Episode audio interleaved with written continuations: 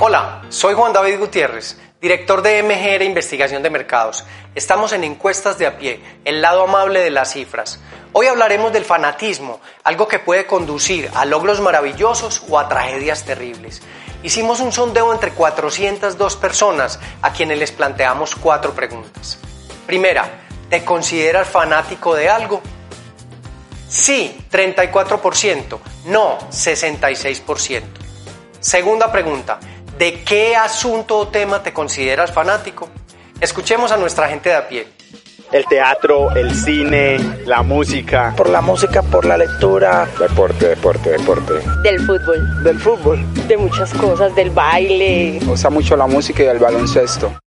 De un equipo de fútbol, 46%. De Dios, 32% de un artista de la música, el baile, de la pintura, etcétera, 18%, de un deportista, 4%. Fútbol y Dios, las más representativas. Interesante siempre y cuando no se llegue al extremo. Pregunta 3. Para ti, ¿qué es ser fanático? Estar dispuesto a morir o matar por una causa, 45%. Idolatrar personas, cosas, equipos, partidos, 26%.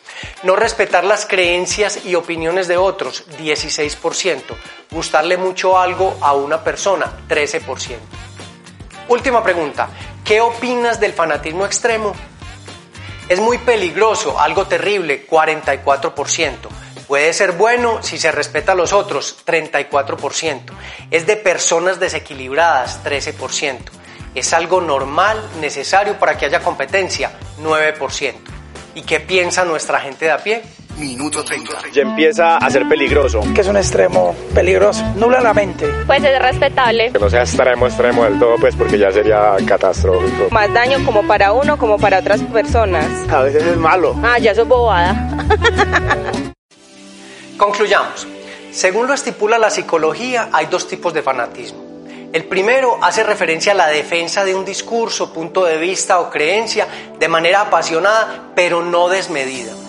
Este fanatismo puede ser útil, pues ayuda a alcanzar grandes logros. Inventores, artistas, buenos líderes reconocidos han sido fanáticos de sus propósitos. El segundo tipo de fanatismo hace alusión a una tenacidad desmedida y exagerada en la práctica de una ideología, religión, política, cultura, deporte. Este fanatismo excesivo es peligroso, pues es de extremistas que creen que vivimos en guerra y deben luchar por sus creencias a cualquier costo, incluyendo la muerte de los demás o su propia muerte.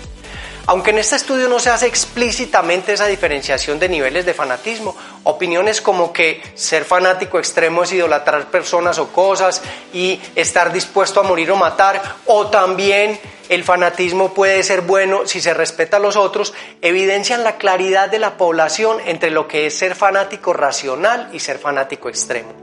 Para todos es claro, el fanatismo como pasión es bueno para alcanzar grandes logros o defender una causa, respetando al otro, pero es malo cuando se va al extremo y se pretende que todos crean o hagan lo mismo que uno, sin respetar las diferencias.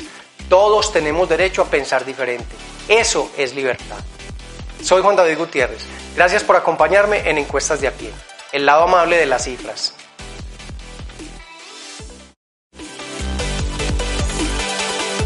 Minuto 30.com